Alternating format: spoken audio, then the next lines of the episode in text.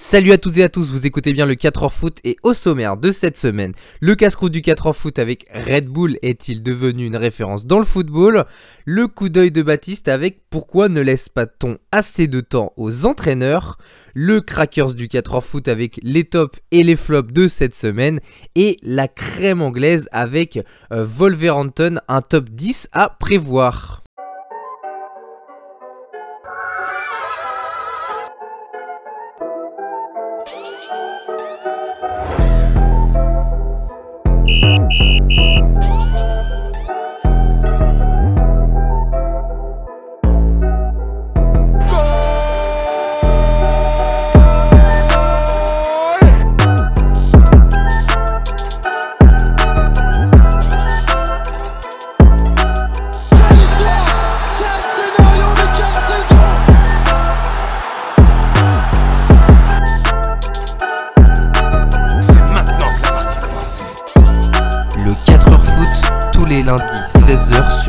Plateforme de streaming.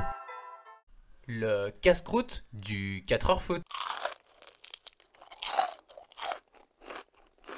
Et on va donc commencer avec ce casse-croûte du 4h foot avec Red Bull est-il devenu une référence euh, dans le football? Euh, C'est vrai que du coup la galaxie, la galaxie Red Bull euh, bah, commence à est très bien même entamée et, et ont des résultats voilà qui enfin Red Bull est devenu vraiment une référence bah, selon moi quand même, dans le football, il commence à devenir une référence.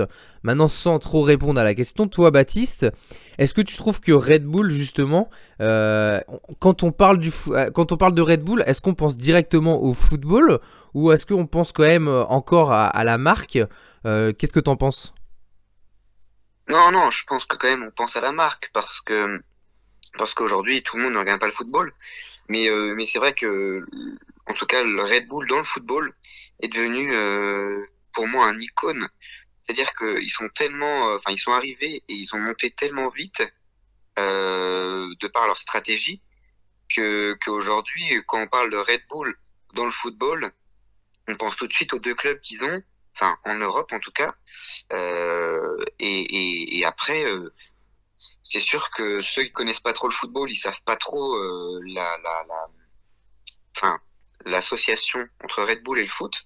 Mais justement, on va leur en parler de, de ça. Vas-y, vas-y.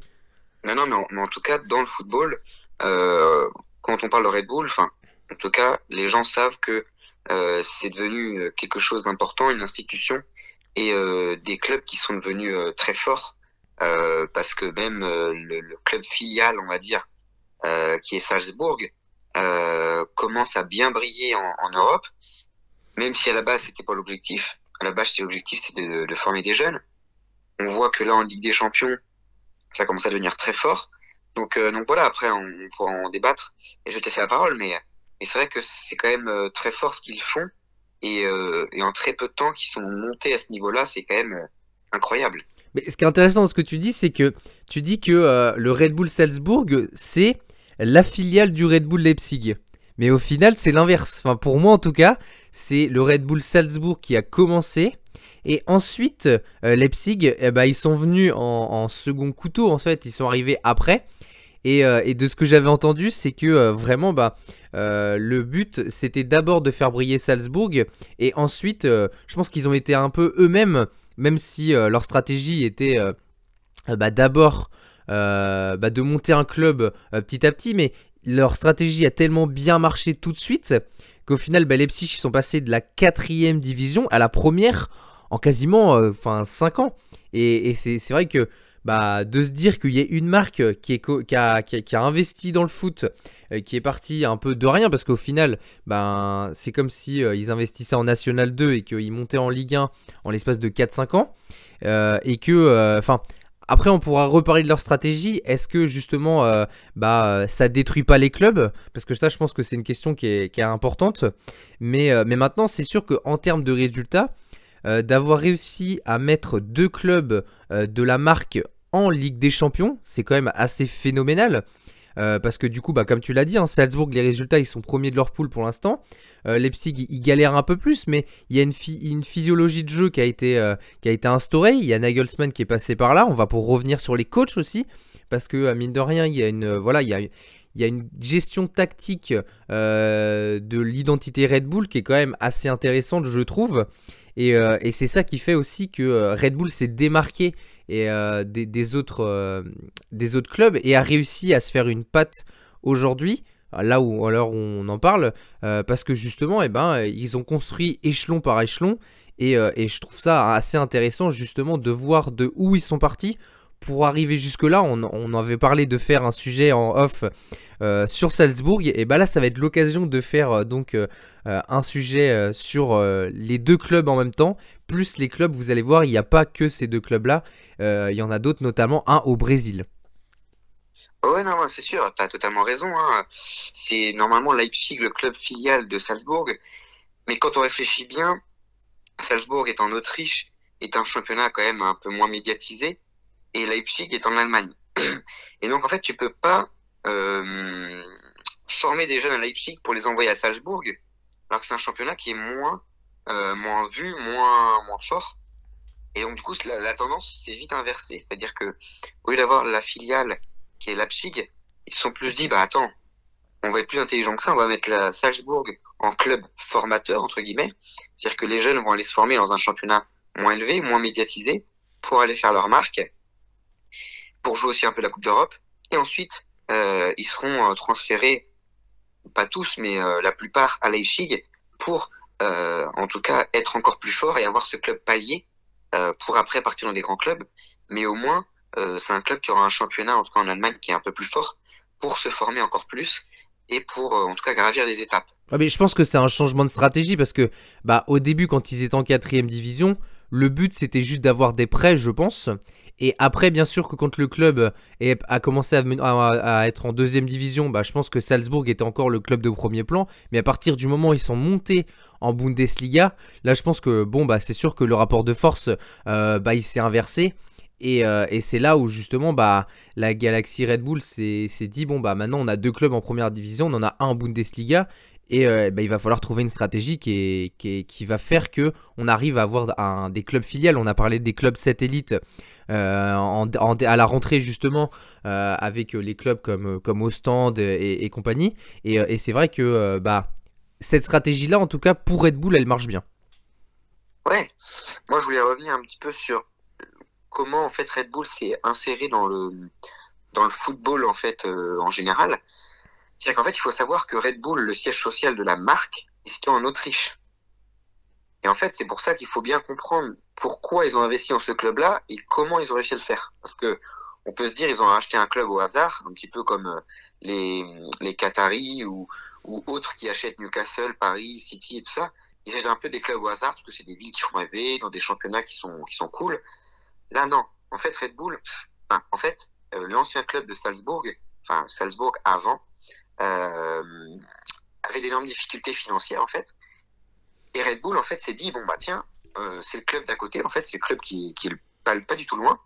Euh, en fait ils sont en énorme difficulté financière et c'est le meilleur moyen pour rentrer dans ce sport-là, c'est de investir des, des, billes euh, dans ce club. Mais en fait, euh, Red Bull euh, tout de suite a dit non non nous on veut pas être euh, juste actionnaire ou juste avoir des parts dans le club. Nous, on veut que le club nous appartienne à part entière.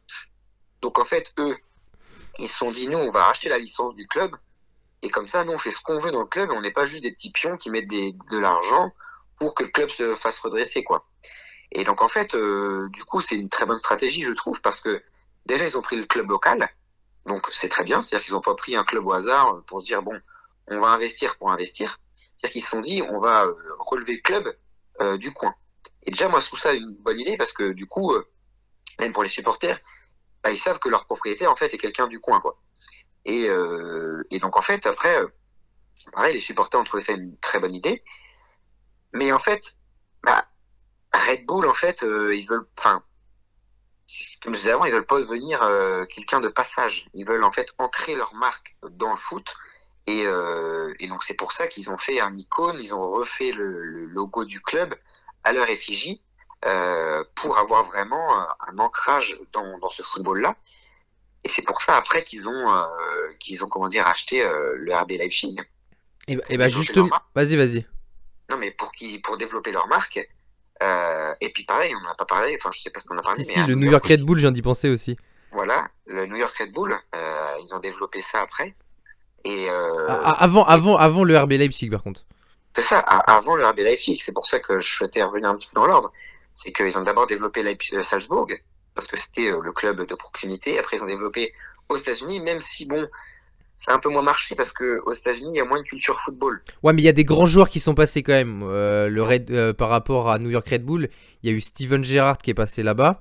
Et, et surtout, l'un des plus grosses têtes qu'ils ont réussi à attirer là-bas, c'est Thierry Henry. Thierry Henry est passé par, par- Il a fini sa carrière là-bas. Et je pense que euh, bah, quand tu euh, quand es Red Bull, d'attirer un nom comme Thierry Henry euh, au sein de ta marque dans une équipe de foot de première division, surtout qu'en plus, historiquement, il y a les Los Angeles Galaxy en Ah, MLS qui sont. Thomas, Comment? T'as pas que Thierry Henry. Pour ceux qui sont français, il y a aussi Yuri Djorkaeff, je crois. Ça Et il y a Juninho aussi qui est passé là-bas. Oui, c'est vrai. Mais c'est vrai, mais par rapport à ce que je voulais dire, par rapport à la MLS, euh, les, clubs historiques, c'est le Los Angeles Galaxy et c'est le New York Red Bull. Donc euh, ça montre bien déjà que euh, Red Bull s'était bien implanté aux États-Unis et que leur stratégie a fonctionné. Ouais, ouais, mais après, moi, je, pense que sur New York, je, pense que leur stratégie, c'est, un peu manqué. C'est-à-dire que quand on voit que Leipzig et Salzbourg réussissent aussi bien, New York, ils ont pas réussi à remporter un titre de champion des États-Unis, je crois, ou alors une seule fois, mais je crois même pas. Et, c'est là que tu te dis qu'en fait, ben, est-ce que c'était le bon club pour investir? Parce que tu te dis que, ben, en fait, c'est devenu un club lambda, en fait, euh, aux États-Unis. Oui, c'est vrai. Euh, moi, je voulais juste revenir sur, euh, sur le RB Leipzig, justement.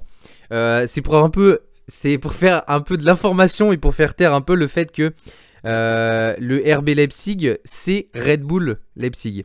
Alors, pour la petite histoire, justement, on t'as parlé un peu de, l'historique du club euh, de, euh, du, Re- euh, du Red Bull Salzbourg.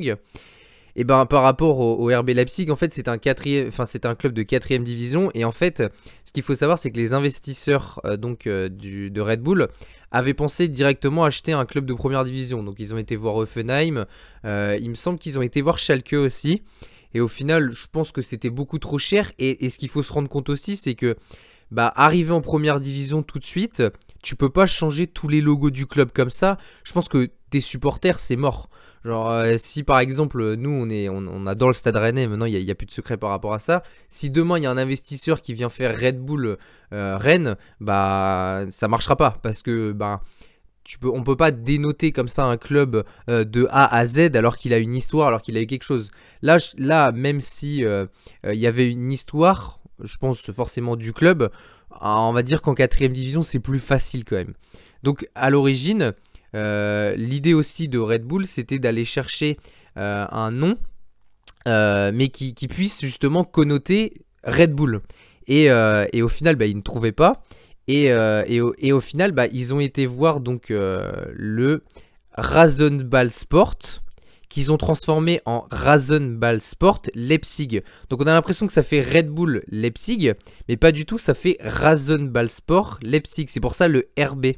Et, euh, et je voulais Les vraiment... initiales, en fait. Comment? Ouais, c'est les initiales, les exactement. initiales. Et on a l'impression du coup, en fait c'était l'objectif, on, avait on a l'impression que ça fait Red Bull Leipzig, mais pas du tout. En fait les, la, la vraie définition c'est Rasenball Sport. Et, euh, et je voulais vraiment revenir là-dessus parce que j'entends beaucoup de gens qui me disent des fois, euh, ouais euh, le Red Bull Salzbourg, oui c'est ce comme ça qu'on le dit normalement. Enfin, qu'on le dit les supporters, parce que du coup ça connote comme ça, mais du coup ça veut dire ce, que, ce que je viens de vous dire, Rasen- Rasenball Sport. Et, et pour revenir du coup sur, sur la stratégie, toi Baptiste justement, est-ce que tu trouves que il y a une marque Red Bull au sein du foot maintenant du coup? Oui, oui, bah, carrément. C'est un petit peu comme le, le groupe City avec euh, Manchester City et, et- d'autres clubs. Mais, mais voilà, pour dire en fait et pour finir ce que tu as dit en Allemagne, en fait, c'est qu'en Allemagne, c'est pas pareil qu'en Autriche et on peut pas en fait, enfin, comme ça, une entreprise ne peut pas avoir un club pour lui entier.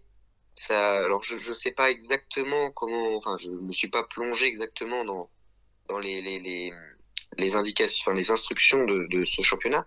Mais je crois qu'en fait, c'est la plupart des parts de l'entreprise doit appartenir à une association à but non lucratif, c'est-à-dire qui qui génèrent pas d'argent, qui sont pas là pour l'argent, et donc en fait, ils ont détourné ces règles pour Ah, en tout cas avoir ce club-là euh, à part entière. Quoi. Je, Mais, je euh, peux apporter un complément d'information à ça si tu veux.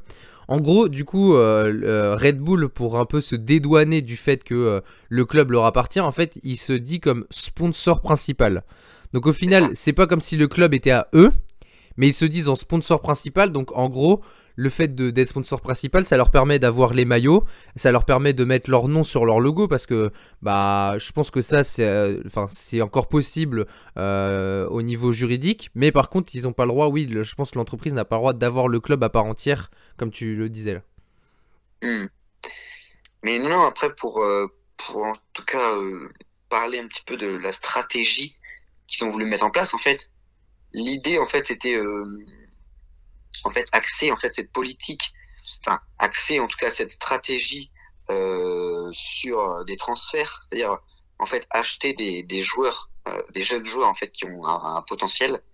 Et euh, dans l'idée, c'est ça en fait, c'est acheter des, des jeunes joueurs euh, pas chers, qui ont un fort potentiel pour les former, euh, comme je disais, à Salzbourg en Autriche, puis après à Leipzig, pour après les revendre au prix fort en fait. Et euh, c'est surtout euh, ça. Et le, le patron en fait a voulu euh, mettre en place des personnes qui étaient bien connues dans le football. Je crois que, alors si je me trompe pas, il faudrait que je vérifie, mais Gérard Houllier, qui passait par Lyon et par Liverpool, a commencé en tout cas dans dans ce dans ce dans, cette entreprise, dans ce, ce projet sportif, qui a commencé en fait là-bas pour en fait euh, pour mettre en fait à disposition ses contacts et puis ses, ses son relationnel quoi en fait pour euh, pour commencer le projet quoi. Et, et- justement, ça c'est totalement vrai. En fait, l'idée de, de- du Red Bull Salzbourg, parce qu'on va d'abord parler du Red Bull Salzbourg, parce que c'est vraiment le pilier de cette stratégie, c'est là où tout a commencé. En fait, l'idée du, du Red Bull, euh, du Red Bull Salzbourg, c'est d'aller chercher euh, les meilleurs jeunes de chaque pays. Donc en fait, par exemple, euh, le début euh, de, euh, de Red Bull, ça a vraiment été, bah, on va aller chercher le meilleur les meilleurs jeunes des États-Unis, le meilleur jeune de Corée, le meilleur jeune de Japon, et on va faire une équipe par rapport à ça. Et euh, quand on regarde encore aujourd'hui euh, l'effectif actuel euh, du Red Bull Salzbourg, il y a énormément encore dans cette stratégie-là parce que c'est vraiment la stratégie qu'ils veulent mettre en place. Par exemple, il y a le meilleur Slovène comme Sesko, il y a le meilleur Croate, Suzic, il y a le meilleur Américain avec Aronson. Et euh, et il y en a d'autres comme ça. Et après, ils vont greffer euh, des jeunes qui sont intéressants, mais aussi avec euh, des personnes un peu plus âgées. Enfin, dans l'équipe en tout cas. Il y en a quelques-uns comme ça qui sont un peu plus vieux.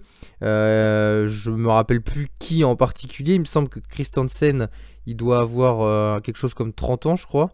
Mais, mais du coup, voilà, c'est vraiment d'essayer de faire une passerelle entre les, les jeunes et, les plus anciens. Un peu à l'image de Lille. Lille, si l'année dernière, ils ont réussi à, gagner comme ça aussi, euh, la stratégie de Galtier, et même encore à Nice aujourd'hui, c'est essayer d'allier justement au moins, euh, on va dire, une personne expérimentée par ligne. Euh, par exemple, en, en défense, la, la personne expérimentée, c'était José Fonte. En milieu, c'était Benjamin André. Et en attaque, euh, eh ben c'est Bourak Ilmaz. Et c'est ça qui est intéressant, c'est justement d'essayer d'apporter de l'expérience à des jeunes euh, qui en ont pas forcément, aussi qui n'ont pas de référence euh, au niveau Europe, parce que mine de rien, bah, d'aller chercher le meilleur américain, bah, il faut réussir à l'intégrer dans ta stratégie. Et, et en plus de ça, ce qui est intéressant, c'est que du coup, au niveau des jeunes, c'est devenu une référence. C'est-à-dire que maintenant, les jeunes qui sont de n'importe quel pays ont la référence de Salzbourg pour se dire c'est une évolution de carrière. Si Erling Haaland il est parti au Red Bull Salzbourg, c'est justement pas- voilà, il allait réussir. Résultat, il a eu 8 journées je crois pour essayer de montrer que euh, euh, eh ben il était pas nul. Résultat, bon bah il était nul. Donc euh, bah il, est parti. Et là du coup bah forcément le temps était beaucoup plus diminué et, et du coup bah tu passes sur un autre cycle et sur autre chose. Je vais te laisser parler maintenant. Non, non, mais du coup, non, t'as, t'as très bien, très bien parlé. Mais en fait, euh, moi, je pense qu'il y a deux choses. C'est-à-dire que déjà, enfin, il y a même euh, trois, trois choses. C'est ce dit, c'est l'attente de résultats assez rapidement. Donc ça, tu l'as très, très bien dit. Je vais pas euh, revenir sur ce sujet-là. La deuxième chose, je pense que c'est euh, l'affect. C'est-à-dire que parce qu'un grand joueur est passé dans notre club, on veut absolument le mettre entraîneur alors qu'il a rien prouvé. Et ça, tu parles de Barcelone par exemple Euh, non, je parle par exemple d'Andrea Pirlo à la Juve, je parle de Frank Lampard à, à, à Chelsea, je parle aussi de Mikel Arteta à Arsenal. Voilà, c'est en fait c'est des joueurs comme ça où, je pense que c'est pas parce que ça a été un grand joueur dans notre club qu'on doit absolument le faire le, faire mettre en entraîneur. Faut le laisser prendre ses marques dans un club peut-être euh, plus petit pour après qu'il soit un, grand entraîneur dans notre club. Et je trouve ça dommage parce que du coup, euh, alors oui, on laisse un peu plus de crédit à ces, à ces, ces personnes-là, mais je trouve ça dommage parce qu'on les laisse en fait se rétamer alors qu'ils ont jamais eu d'expérience en tant qu'entraîneur. Euh, en fait, ils essayent de reproduire un peu ce qu'ils avaient en tant que joueurs, mais c'est complètement différent. Euh, il faut être bien clair dans sa tête. Quand on est entraîneur, il faut avoir des préceptes de jeu et on peut pas se dire bon, on va faire comme si j'étais joueur. Voilà, on va mettre les joueurs sur le terrain, on va leur dire de courir, euh, machin.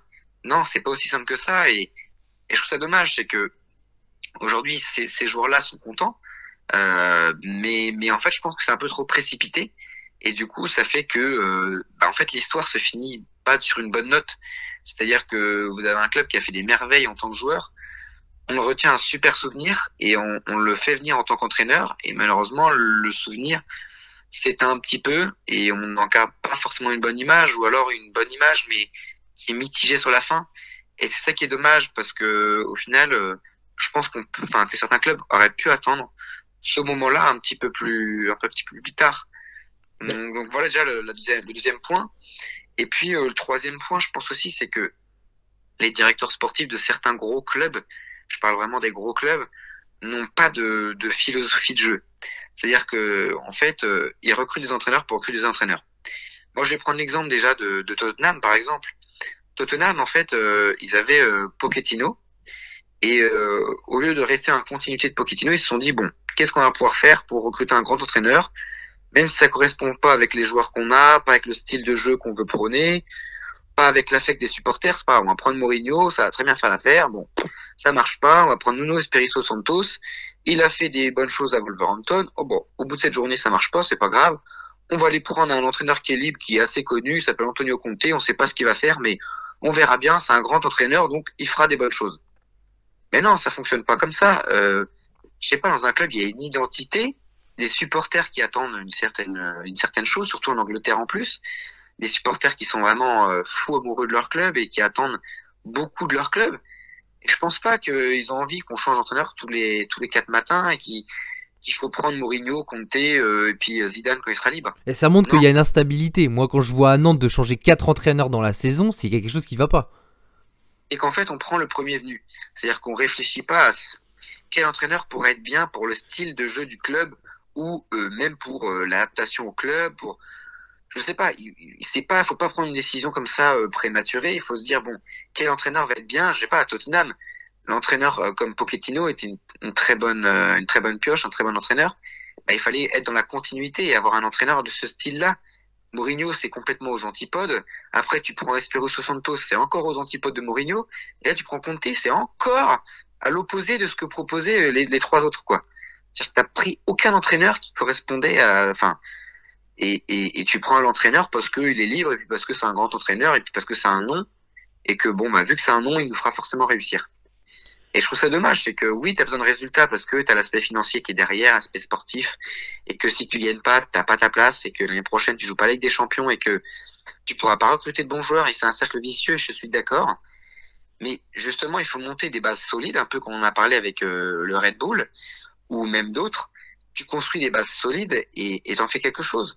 Mais on pourrait parler de Tottenham, mais Paris au PSG, c'est pareil, c'est que tu recrutes des entraîneurs, mais qui qui correspondent pas aux uns aux autres et que tu recrutes des entraîneurs au pif. Tu recrutes un entraîneur, bon, il marche pas, t'en recrutes un autre, bon, il marche pas, bon, c'est pas grave, on va recruter un autre, c'est pas grave. Il a fait des bonnes choses dans le club d'avant, mais il va faire des bonnes choses. Non. C'est pas parce qu'un entraîneur a fait des bonnes choses dans un club avant qu'il fera forcément des bonnes choses dans ce nouveau club et il faut voir un entraîneur qui euh, correspond aux, aspects tactiques, qui, correspond euh, aux aspects euh, l'affect avec les supporters et tout et tout ça en fait. Et pour moi, euh, les clubs, les gros clubs en tout cas, comme Tottenham, le PSG ou même d'autres clubs hein, qui changent régulièrement d'entraîneur, et ne réfléchissent pas et prennent des entraîneurs comme ça à, la volée et puis euh, bon, on verra bien s'il marche. Mais en fait, ça donne rien. C'est-à-dire que ça avance pas. C'est comme le PSG, on en parlera plus tard, mais enfin plus tard dans un autre, un autre jour. Mais, euh, mais pour moi, c'est pas une stratégie qui marche parce que du coup, euh, on change tous les deux ans. Il y a aucune stabilité. On laisse pas la chance à l'entraîneur. Et euh, en fait, on, bah, on change comme ça. En fait, il y a pas de. Et pour l'aspect sportif, c'est, c'est même pour les joueurs en fait. Tu changes tout le temps d'entraîneur, et ben tu changes tout le temps de, de de, de, de, système, tu changes tout le temps de, façon de jouer et t'entends un discours différent à chaque fois et, ça peut pas marcher en fait, ça peut pas marcher. Il faut un entraîneur qui soit en continuité, que tu sois sûr, enfin que ce soit ton choix premier, pas un choix par défaut. C'est-à-dire oh bah il va être le plan B ou plan C si le plan A n'est pas disponible.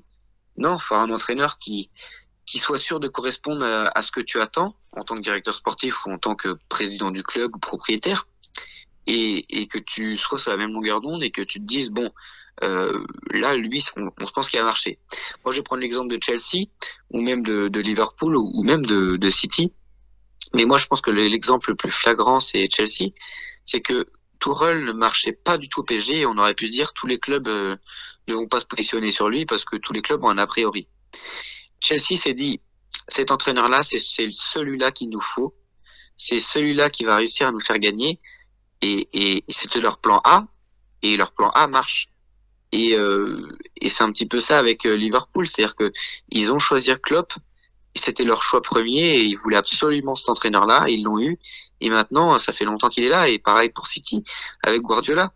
Mais euh, mais moi, je prendrais l'exemple de Tourelle et Chelsea qui sont le plus le plus flagrant, c'est-à-dire que il n'était pas en réussite à, Paris. On aurait pu dire qu'il était euh, flingué pour son image.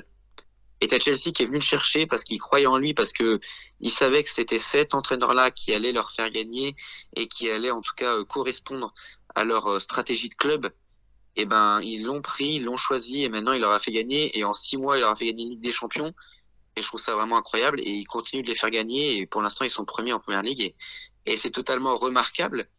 Et, euh, et ouais non non moi je, je félicite ce genre de, de club qui, même si bon, je félicitais pas euh, d'avoir pris Lampard directement comme ça, mais euh, mais voilà, ils ont ils sont ils se sont repris, ils ont repris des basses scènes et voilà, ils sont repartis sur un nouveau truc avec un entraîneur qui est fiable et et qui marche. Et je pense que c'est le genre de choses qu'il faut voir dans tous les clubs.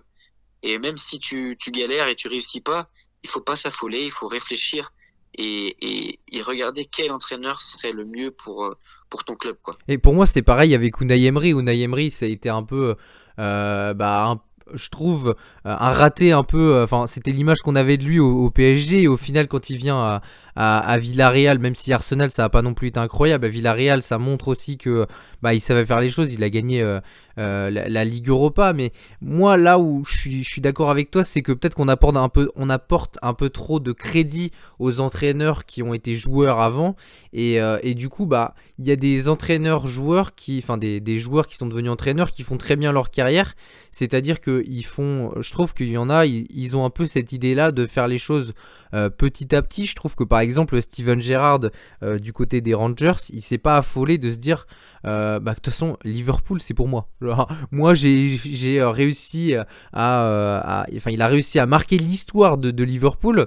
On sait que peut-être qu'un jour c'est un peu comme Zidane, que je vais en, revenir après, mais il sera un jour sélectionneur de l'équipe de France. Steven Gerrard, il ne s'affole pas. Ça fait 3 euh, ou 4 saisons qu'il est aux Rangers. Il voit que ça marche bien du côté de Liverpool. Euh, l'année dernière, euh, Klopp, il aurait pu être licencié et je pense que Gerrard aurait pu prendre sa place. Mais il ne s'est pas affolé. Les deux, je trouve que la partie de Liverpool c'est pas du tout affolé et on laissait du crédit à Klopp. Ils ont bien vu que au niveau des blessures, il y en avait beaucoup, qu'ils ne pouvaient pas forcément tout gérer et, en plus de ça, ils ont une bonne surprise, c'est qu'à la fin de la saison, ils ont fini troisième avec euh, les, deux briques et deux brocs. Ils ont réussi à, finir la saison, c'est que ils ont été chauffés, ils ont été chopés des mecs pour pour consolider, euh, pour pour finir la saison, euh, Kabak et compagnie. Et, du coup, ils ont réussi à, à finir la saison. Et, justement, bah, Klopp, je pense que euh, c'est important pour un entraîneur aussi de, se sentir soutenu euh, bah, par, sa direction et de se dire bon bah à la moindre occasion où euh, ils peuvent me virer, ils vont me virer. Bah non, là au moins ça montre que eh bien il y, a une continuité et qu'ils n'ont pas envie de ça. Et, et c'est là où je trouve que c'est intéressant, c'est que justement il y a ces, ces, ces entraîneurs qui ont été joueurs et qui ont une énorme cote qui prennent leur temps d'autres qui prennent on va dire, un peu moins leur temps, comme Lampard. Lampard, il a été entraîneur à Derby County avant, et, euh, au bout d'une saison, bon, c'était pas trop mal, du coup, on va directement le mettre à Chelsea parce que, ben, on n'a pas trop d'idées, on va mettre quelqu'un euh, euh, qui a marqué le club. Bon, bah, Lampard voilà, c'est pas forcément incroyable, je trouve, comme, euh, comme, euh, comme physionomie de, de, réfléchir comme ça. Et, après, il y a euh, les, les entraîneurs-joueurs qui. Enfin, les. les, les faut que j'arrête de venir là-dessus, mais les joueurs qui, qui, étaient en. Non, les entraîneurs qui étaient joueurs, je vais y arriver, et, et bien, qui réussissent tout de suite. Il n'y a pas 40 000 Zidane sur Terre. Zidane, il a, ça a été un joueur incroyable. il est venu au Real Madrid, il a gagné trois fois la Ligue des Champions de suite c'est quelque chose d'incroyable, mais c'est un, une personne sur des millions. Et, euh, c'est ça où il faut pas tout mélanger, c'est que bah il y a des entraîneurs euh, qui euh, ont eu un fort passé de joueur, mais qui se lancent directement dans le grand bain, comme tu as parlé, Pirlo. Pirlo, c'est pas parce qu'il ça a été un énorme joueur que forcément il sera un grand entraîneur. Et bah là, on lui a laissé une saison, et bah on a bien vu que bon bah voilà, il, aurait peut-être dû commencer plus bas et, franchir les échelons petit à petit et arriver au, summum de sa carrière dans le club qu'il a toujours voulu être, c'est-à-dire euh, la Juve. Et, je pense que par exemple, si euh, euh, bah, d'autres par la suite veulent, par exemple, je pense à Buffon qui a marqué l'histoire du, foot, et eh bien lui, s'il veut un jour être entraîneur, bah justement, faire les choses petit à petit, arriver à l'apogée de sa carrière dans le plus gros club où tu as joué, bah c'est une je pense la meilleure des stratégies parce que bah as moins la possibilité de te casser la gueule et, euh, et après bah du coup ça va te enfin ça te décrédibiliser dans toute ta carrière. On, a tellement d'exemples mais par exemple Thierry Henry ça a été un joueur incroyable. Il euh, n'y a pas photo et euh, il a été en sélection de la Belgique en tant qu'adjoint et résultat il il a été à l'impact de Montréal mais il a été à l'impact de Montréal après Monaco et il a les choses à faire un, peu à l'envers. Monaco, euh, il a pris un club qui était en difficulté. Et un club en difficulté, c'est compliqué pour un, entraîneur qui a, enfin pour un, pour un jeune entraîneur qui a jamais entraîné avant. Et, je pense que s'il avait fait les choses à l'inverse, euh, il, aurait été à l'Impact de Montréal, il aurait été, par exemple, pourquoi pas au New York Red Bull. Euh, ça aurait été pas mal. Et, après, bah, se former une identité, parce que mine de rien, un entraîneur, il a besoin de se former son identité de jeu. Et je pense que c'est là où on va se rejoindre un peu euh, par rapport à, toi et moi, c'est que euh, moi je trouve que Xavi, eh bien, c'est bien de mettre, de faire ton identité de jeu euh, du côté de Alsad parce que on va dire que c'est pas médiatisé, voilà, t'as pas, trop de, de pour, commencer à apprendre, c'est pas mal, t'as pas trop de de, de, pression et du coup tu as la possibilité de mettre de faire pas mal de choses que tu pourrais pas forcément tenter ailleurs bah là, par contre, je trouve que Al-Sad, le Barça, c'est peut-être un peu trop. Ouais, non, mais tu as totalement raison. C'est un... Pour faire des débuts à Al-Sad, je trouve ça très très bien. Euh, oui, je suis d'accord avec toi. Surtout que, c'est dans la continuité de sa carrière. Il a fini sa carrière là-bas, donc il connaît les joueurs. Ouais, je pense que oui, il aurait peut-être fallu un club palier, euh, un club euh, qui soit, qui joue en tout cas pas les premiers rôles en Europe, et pas autant en difficulté en fait. Mais après, je pense que Xavi, voilà, c'est un homme euh, qui avait envie de ce projet-là. Il en avait envie longtemps. Je pense que c'est son club de cœur. Je pense que ça lui fait mal au cœur de voir euh, son club dans cet état. Et je pense que ça va lui tenir à cœur de, remettre les choses dans l'ordre et de, réussir en fait au Barça. Alors après, je dis pas qu'il va réussir, mais lui, il a envie et euh, il a envie de prouver que que c'est l'homme de la situation et ça pourrait être beau. Ah mais tous les entraîneurs sont un peu comme ça, ils ont tous envie de montrer que c'est les hommes de la situation et pourtant si là il se casse la gueule, ça sera lui qu'on va en tenir en figure de proue et qu'on va dire c'est de sa faute. Et au final, est-ce que pour sa carrière, ça va pas lui être dévalorisant pour lui? Après, c'est un enjeu qui tout double, c'est-à-dire que s'il réussit, eh bien on dira que c'est grâce à lui, mais s'il réussit pas, on dira que c'est de sa faute. Et, euh, et, par rapport à sa carrière d'entraîneur qui est quand même plutôt récente, eh bien euh, c'est quand même compliqué de commencer sur un gros échec. Non, je pense pas que ce sera de sa faute s'il réussit pas, parce que on lui avait proposé le poste avant Ronald Koeman, il avait refusé. Et je pense qu'il a refusé au bon moment, c'est-à-dire qu'il s'est dit, je vais laisser un avant moi, c'est-à-dire que je vais laisser un entraîneur avant moi, comme ça, s'il se casse la gueule lui aussi, si moi je me casse la gueule après derrière, ce sera pas de ma faute parce que déjà, c'est déjà bien mal embarqué. C'est-à-dire que je pense que là, maintenant, tous les entraîneurs qui vont passer derrière, euh, s'ils réussissent pas, ce sera pas de leur faute. S'ils réussissent, ce sera grâce à eux. Mais s'ils réussissent pas, ce sera pas de leur faute parce que ça fait déjà bien longtemps que le club est dans une crise, euh, en tout cas totale. Donc je pense pas que s'il réussit pas, ce sera pas de sa faute et je pense qu'on on lui en tenir, on en va pas lui en tenir rigueur. Par contre, s'il réussit, là, il sera en tout cas comme un Messi, déjà qu'il est euh, attendu comme euh, comme un, un grand homme. Tu nous as fait une bonne club. blague là. Voilà, ça va devenir ça. comme un Messi. C'est ça. Euh, pourquoi pas il ferait pourquoi il ferait pas revenir Messi au club? Je sais pas, mais euh, mais en tout cas, euh, je pense que les supporters l'attendent et je pense qu'ils lui laisseront du temps. Euh, parce que les supporters savent déjà dans quelle euh, dans quelle merde façon de parler le club est. Et je pense de toute façon que bah, dans ce club de toute façon il faut laisser du temps, il n'y a pas le choix. Parce que vu dans déjà dans la mouise où ils sont, s'ils ne laissent pas le choix, enfin s'ils ne laissent pas le temps, bah, c'est mort. Le club avancera pas. Donc euh, je pense qu'il va avoir le temps. Et en tout cas, moi je pense que il fera pas pire que les autres. De s'être craché de cette manière-là, ça a fait du bien un petit peu à tout le monde. Ça nous a remis les, les épaules sur la tête. C'est pas bien passé. C'est pas, pas, c'est pas bien passé comme je l'ai voulu. Dans mon entourage, il y a deux ou trois personnes hein, qui ça ferait pas de mal d'aller faire un petit stage éducatif. Et on va donc faire ce Crackers du 4 heures foot avec les tops et les flops euh, de cette semaine. Et bien Baptiste, comme c'est moi qui ai commencé euh, le, le coup d'œil de Baptiste, et ben je te laisse commencer sur ton premier top. Ok. Euh, mon premier top, ça va être Jonathan Klaus. Euh, Jonathan Klaus qui a encore fait une masterclass avec Lens contre 3. Il faut se rappeler que Lens a mis 4-0 à 3. Euh, je rappelle une équipe de 3 qui, qui, qui va se maintenir selon Thomas. Donc, euh, donc ouais, non, Jonathan Klaus. Exactement, ils vont se maintenir, je vous le redis encore une fois. Jonathan Klaus, euh, ouais, je, en fait, j'ai mis dans les tops aussi pour un peu gueuler sur Deschamps. Euh, je sais pas, en fait. Alors après, il a fait sa liste avant de voir ce match-là. Mais ça prouve encore une fois que qu'il a fait une énorme erreur. Euh, déjà, tu prends Léo Dubois, c'est c'est c'est zéro. Et en plus, Pavard derrière, je trouve pas ça exceptionnel. Même si c'est mieux que Léo Dubois. Mais moi, Léo Dubois, je comprends toujours pas pourquoi il est sélectionné, en fait. Je, je, je comprends pas, en fait. Et à un moment donné, euh, ça commence à me gonfler. C'est-à-dire que tu prends des joueurs par dépit, des joueurs parce qu'en équipe de France, ils sont là. Tu fais jamais jouer Léo Dubois en équipe de France et tu continues à le prendre, putain de merde. Alors que t'as un Jonathan Klaus qui a encore qui a mis un but et deux passes D contre trois, qui a des statistiques affolantes, qui est super bon, qui joue piston, alors que avec ton équipe tu joues en ce moment régulièrement euh, avec des pistons en 3-5-2 ou en 3-4-3, enfin bref, j'en j'en sais rien. Mais tu prends un joueur comme Jonathan Klaus, il peut te faire exploser son côté droit, même s'il est plus très jeune, qui joue pas la Coupe d'Europe à un moment donné. Il a 28 Arrête. ans, hein, tranquille. hein. Il y, a- il y a des joueurs qui sont plus vieux que ça encore et on dit rien. Oui. Moi, je me rappelle que Patrice Evra, on l'a mis longtemps en équipe de France, alors pourtant, euh, bah, et c'était avec. Deschamps et il n'y avait pas de. Mais non, en fait, Deschamps veut pas prendre pour sa première sélection un joueur qu'à cet âge-là. Parce qu'il considère que pour, la, pour les premières sélections, il est trop vieux. Ouais, mais Verretou, regarde, au final, il l'a mis, il a 28 Ouais. ans. Ouais, je suis d'accord avec toi. Et qu'en plus de ça, il joue pas l'Europe.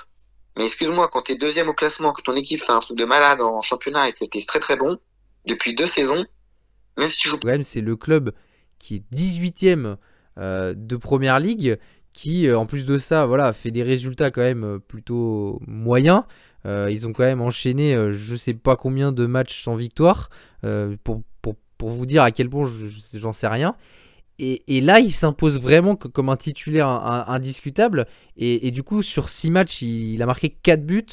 Et, et je crois qu'il a délivré jusqu'à ouais, 4 buts déjà en 6 matchs. Et, voilà, il fait mieux que, que ses dernières saisons à, à Lyon en 6 matchs en termes de statistiques. Et, euh, voilà, je pense qu'il avait besoin de s'éloigner un peu de la France aussi pour, pour, retrouver de la sérénité, pour euh, peut-être euh, retrouver un peu la flamme du foot. Et, je trouve qu'au final, c'est un choix de carrière qui peut lui être favorable euh, parce que même s'il va jouer le maintien, eh ben, il va peut-être réussir à se mettre en lumière et trouver un, bon club plus de milieu de tableau ou ce qui est peut-être un peu aussi son niveau. hein. Un, club comme, comme Brighton ou comme, comme Southampton, je pense que ça, ça lui ira très bien dans sa carrière. Et, et c'est ça que je voulais mettre en avant parce que je trouve que son choix de carrière est- était surprenant, mais il est payant. Ouais, non, non, t'as raison. Et, et je pense que je pense que c'est un joueur qui a besoin d'être un petit peu euh, le meilleur joueur de l'équipe. C'est-à-dire que, tu vois, là, il est déjà, je crois, à 4 buts en 6 matchs, un truc comme ça. Ouais, c'est ça que j'ai dit, ouais. Alors, alors Burnley est pas, est pas la meilleure équipe d'Angleterre, mais, euh, mais au moins, là, il est un petit peu la star de l'équipe. Euh, Il est le joueur qui marque des buts, qui fait gagner ou qui fait rapporter des points à son équipe. Et je pense lui va très bien. Je pense que, moi, en tout cas, j'avais bien aimé ce joueur en Ligue des Champions contre Manchester City, ses coups d'éclat. C'est, c'est un petit peu ses jokers de luxe, j'avais bien aimé.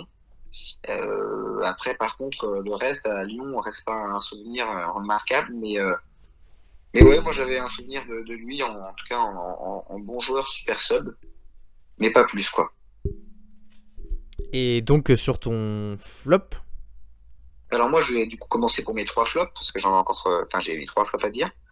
Euh, moi je vais commencer en fait avec, alors enfin, j'ai trois flops et un autre, enfin, que je vais dire un petit peu en mention spéciale. Mais en tout cas, mon, premier flop, du coup, ça va être Dortmund.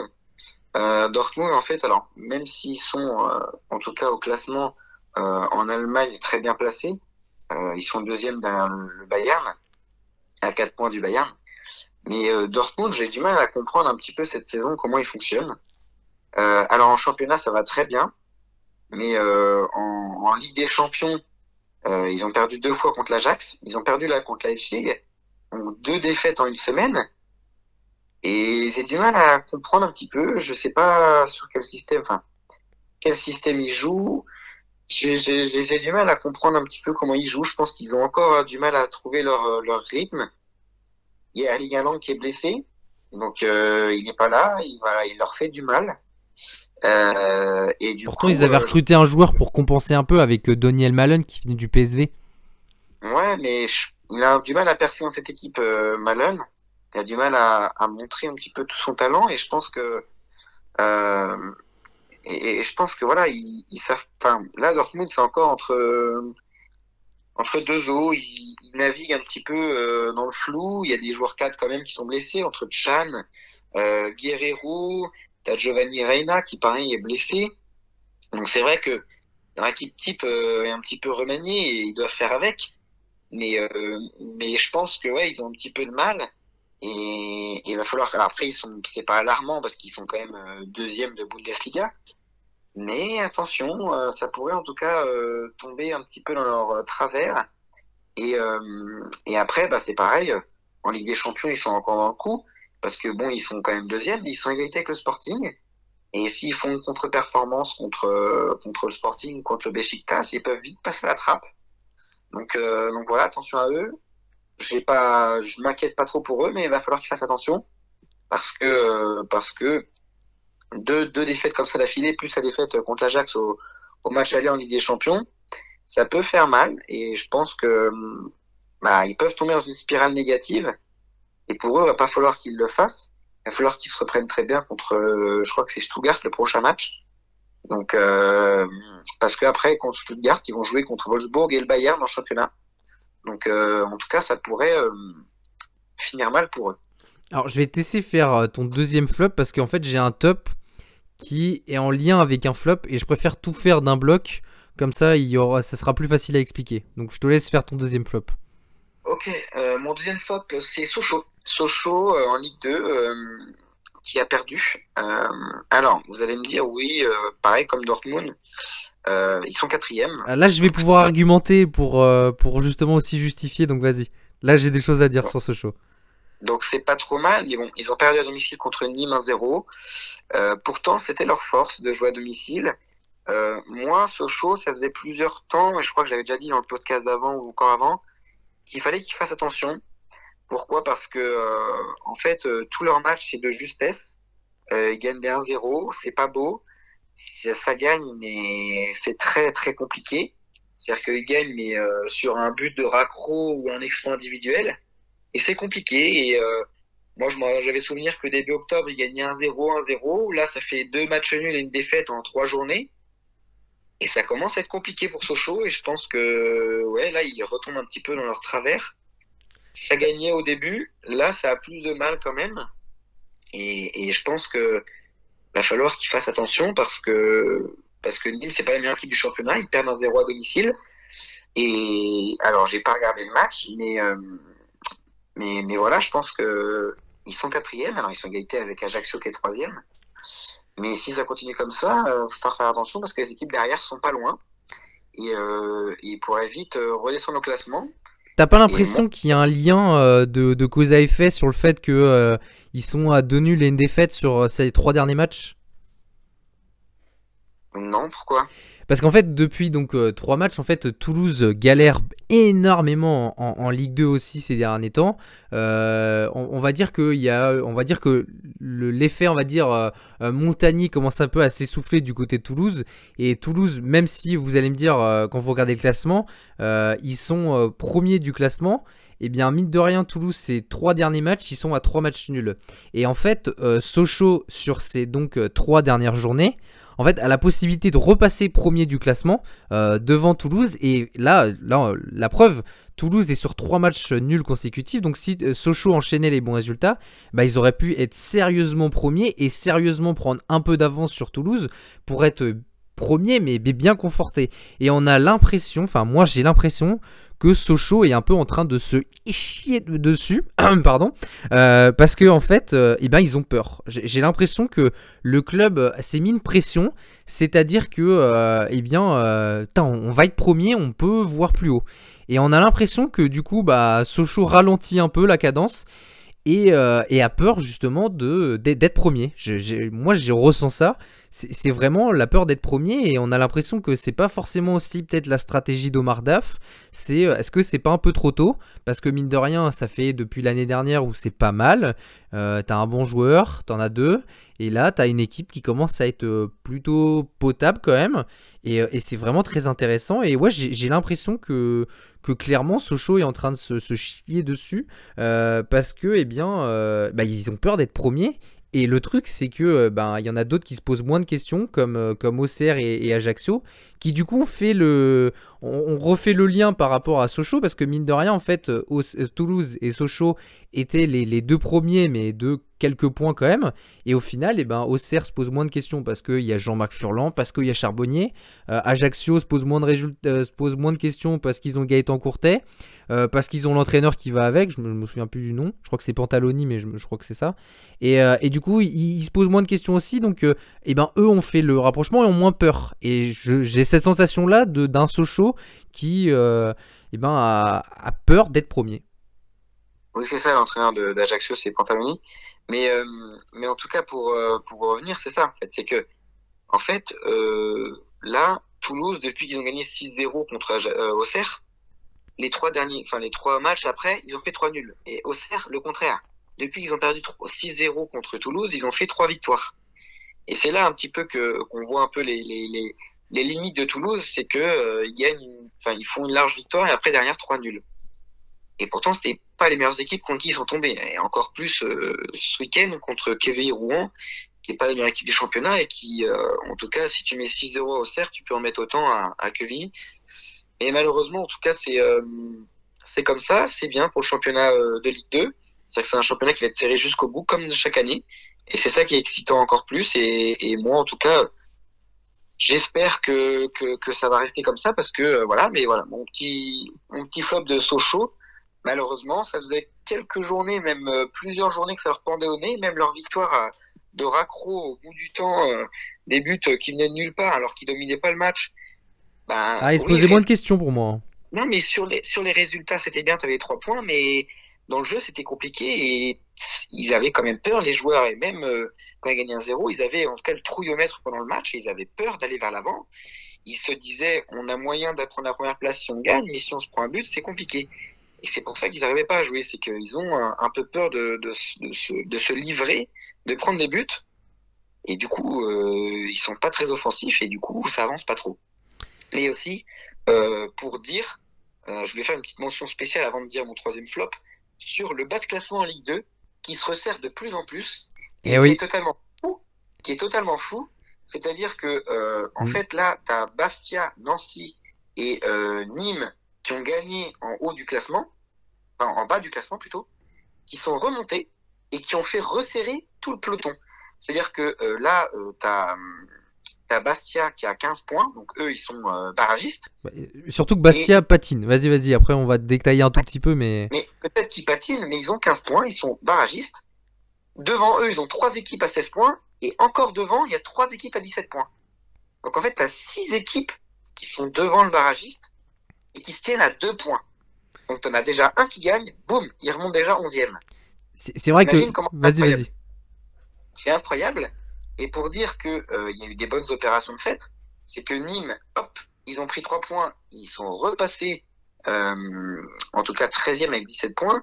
Pareil, Bastia, Nancy qui a réussi à raccrocher un petit peu le wagon et qui peut espérer se sauver parce qu'ils sont plus qu'à 3 points du barragiste. Mais Valenciennes qui continue ses mauvaises performances, alors là ils ont fait match nul, mais ils avaient fait trois défaites avant, qui en tout cas continuent à s'enliser. T'as Dijon, Dunkerque, pareil, qui continue à, perdre que Virouan, même si on fait un match nul, c'est compliqué. Et pour moi, là, même quand, hein, ils sont au même panier, ils sont à 17 points, ils font que des matchs nuls et des défaites depuis 5 matchs.